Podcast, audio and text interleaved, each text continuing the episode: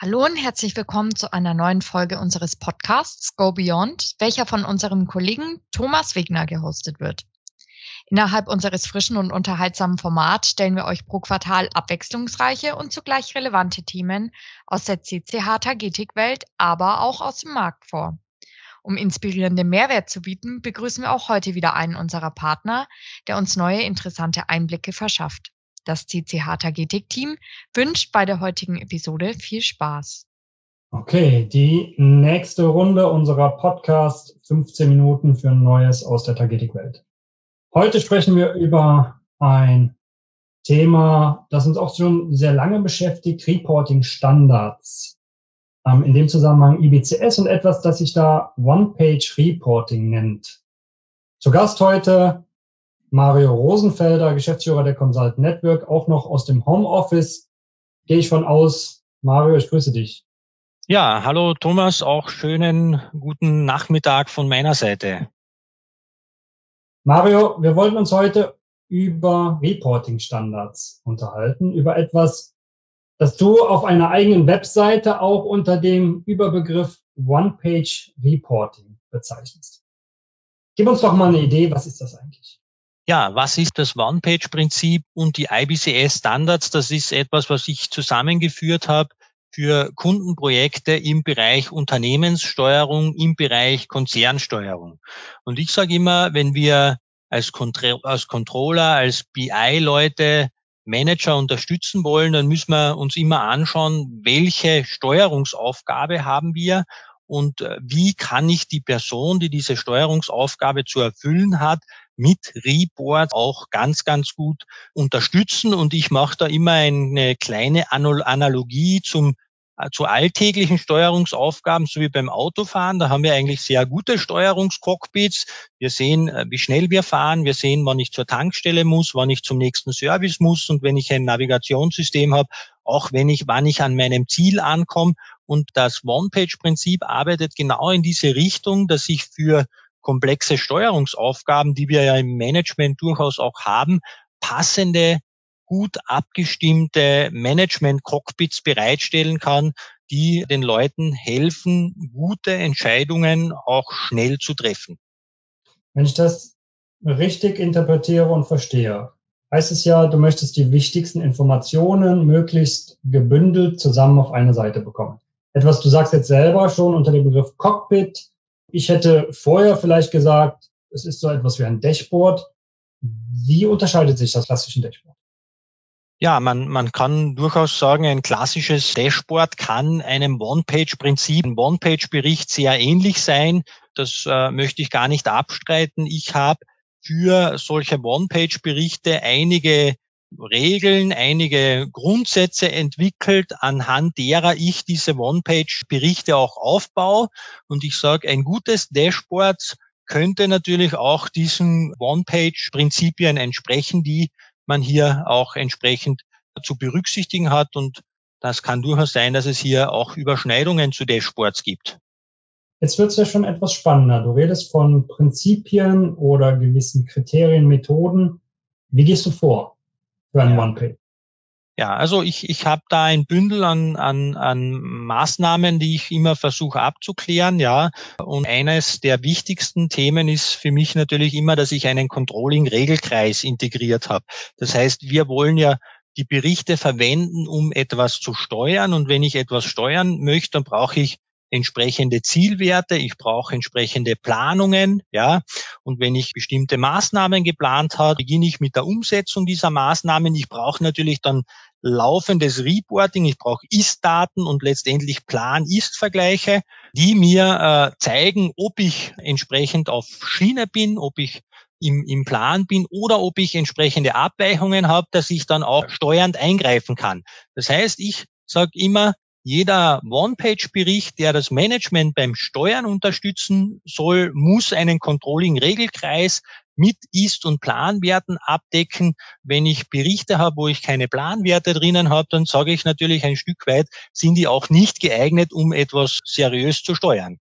Kannst du es nochmal konkretisieren? Wir sprechen ja, wenn ich jetzt versuche, mit einer Tagetikbrille zu sehen, wir sprechen ja über Finanzcontrolling, Vertriebscontrolling, Konzerncontrolling über Bilanz, G&V, Cashflow und so weiter und so fort. Ist es denn allgemeingültig? Ist es speziell, je nachdem, zu, zu welchem Thema wir uns das Ganze anschauen? Ja, natürlich ist das allgemeingültig, ja.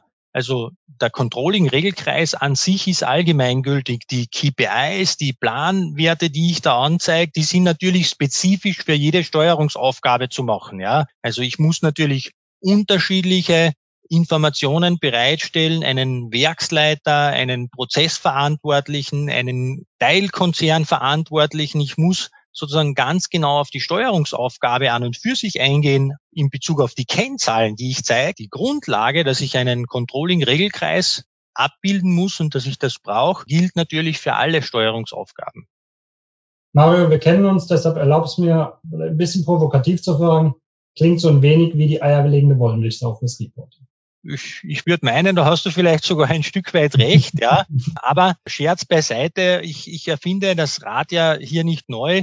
Ich glaube, das ist ja was, was man auch in der Ausbildung, im Studium lernt. Controlling-Regelkreis muss man integrieren. Das machen auch sehr viele äh, Leute sehr gut.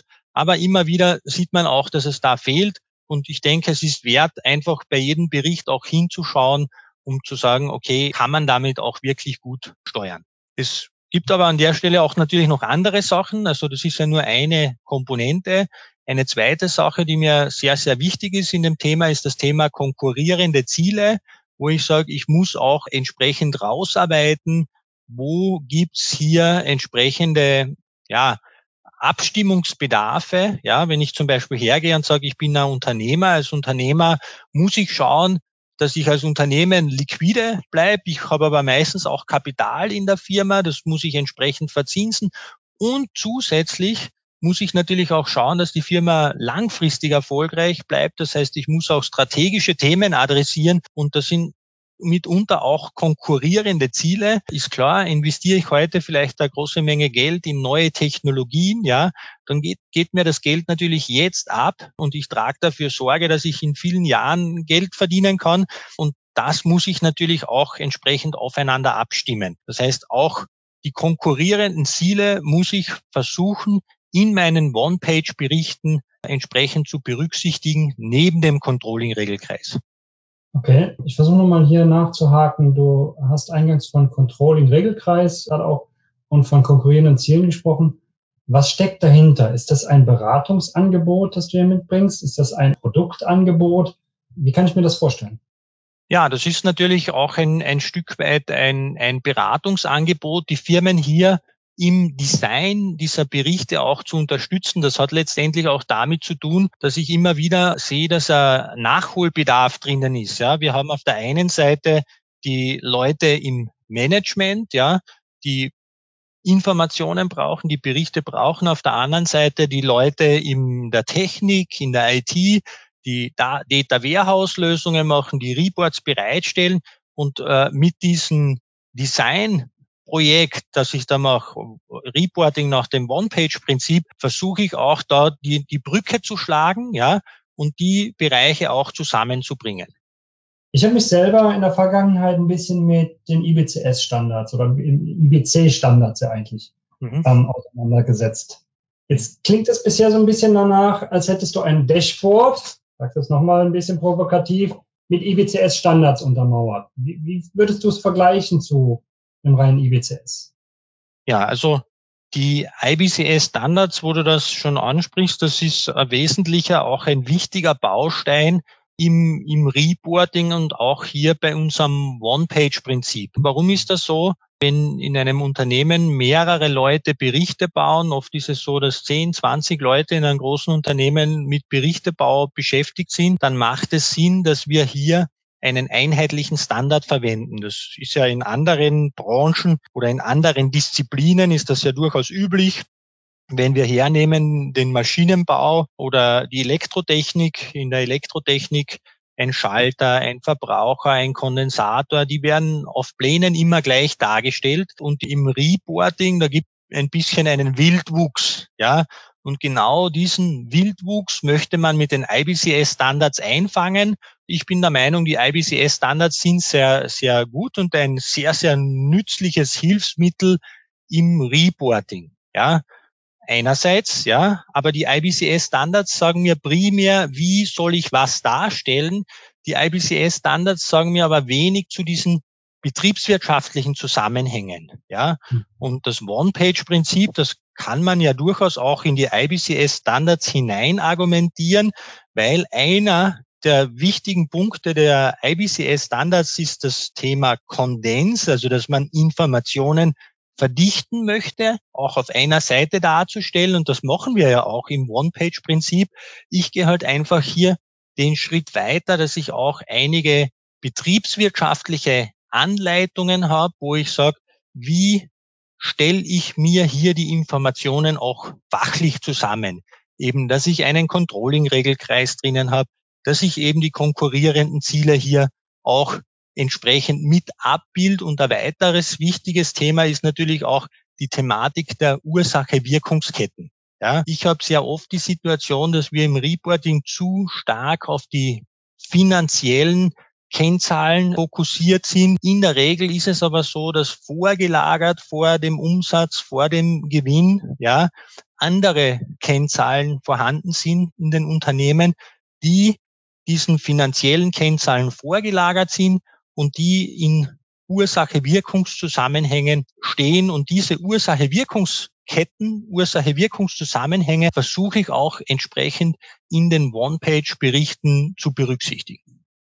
Was ich unter anderem mit als spannendsten Punkt fand, überhaupt mich damit auseinanderzusetzen, die Ursachen-Wirkungsketten, weil ja, im klassischen Reporting werden die so häufig nicht berücksichtigt. Jetzt schaue ich mir das Ganze nochmal aus Tagetik-Brille an. Als, ich sage es jetzt mal ganz platt, Tagetik-Kunde.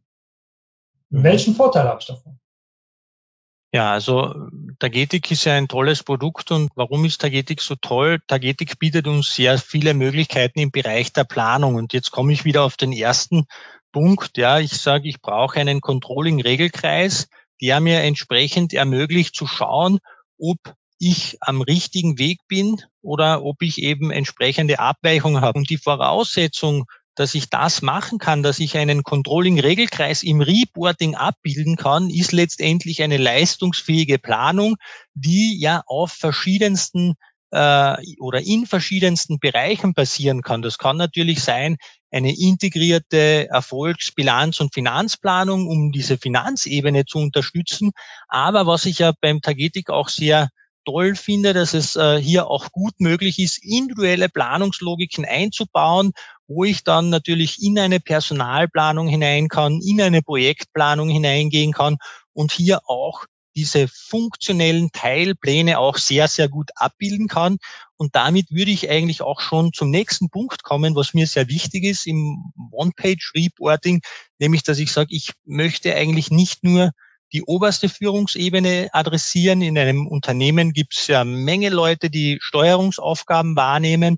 Und deswegen sage ich, das One-Page-Prinzip darf sich nicht nur an den CEO, an den CFO richten. Ich muss das von oben nach unten, top-down, äh, kaskadieren und äh, in die Organisation auch entsprechend hineintragen. Da muss ich dann die Ursache-Wirkungsketten in den Steuerungsaufgaben, aber auch über die Steuerungsaufgaben hinweg abbilden und in die Organisation hineintragen.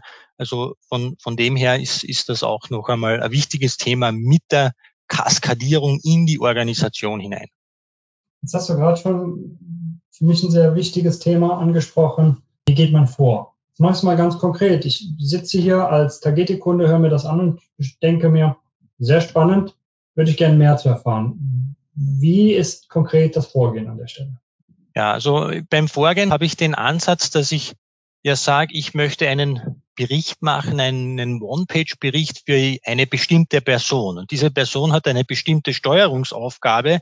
Deswegen setze ich mich einerseits mit den Berichten natürlich, die es schon gibt. Also man muss ja nicht äh, alles komplett neu erfinden. Ich schaue mir an, welche Berichte gibt es schon, die die Person jetzt unterstützen. Äh, dann versuche ich natürlich auch mit der Person ins Gespräch zu kommen, versuche rauszuarbeiten, was sind die Herausforderungen in der jeweiligen Steuerungsaufgabe. Ich versuche auch die Steuerungsaufgabe mit dem strategischen Thema, also mit der Strategie des Unternehmens zu verknüpfen, auch zu schauen, was ist der Beitrag der Steuerungsaufgabe für die Strategie des Unternehmens. Das ist mir ganz wichtig. Und dann mit diesen Informationen beginne ich ein One-Page-Cockpit entsprechend zu designen. Ein Thema haben wir noch gar nicht angesprochen. Ich weiß ja, ihr habt auch ein SAP Analytics Cloud Beispiel auf Tagetik unter Berücksichtigung der IBCS-Standards oder auch der mhm. Methoden und Standards, die du gerade angesprochen hast, umgesetzt. Vielleicht können wir das noch in einem Folgepodcast uns nochmal anschauen und diskutieren.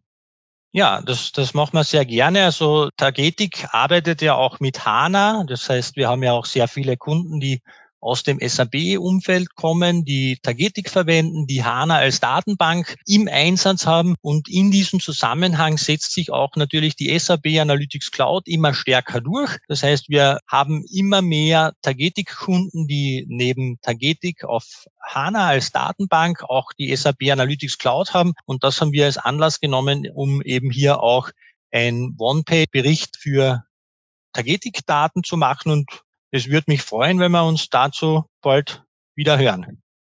Sehr gerne. Mario, dann sage ich an der Stelle herzlichen Dank, dass du dir die Zeit genommen hast. Und an euch da draußen am Laptop, am Handy oder wo auch immer ihr uns hört, bleibt gesund und bis bald.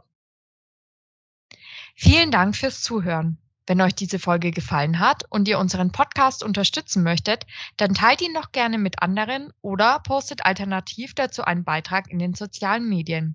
Wir freuen uns auf eure Unterstützung, aber natürlich auch auf eure Bewertung und euer Feedback. Gerne dürft ihr uns auch spannende Themenvorschläge zukommen lassen. Wie ihr uns am besten und am einfachsten erreichen könnt, findet ihr in unserer Beschreibung. Nochmals vielen Dank und bis zum nächsten Mal.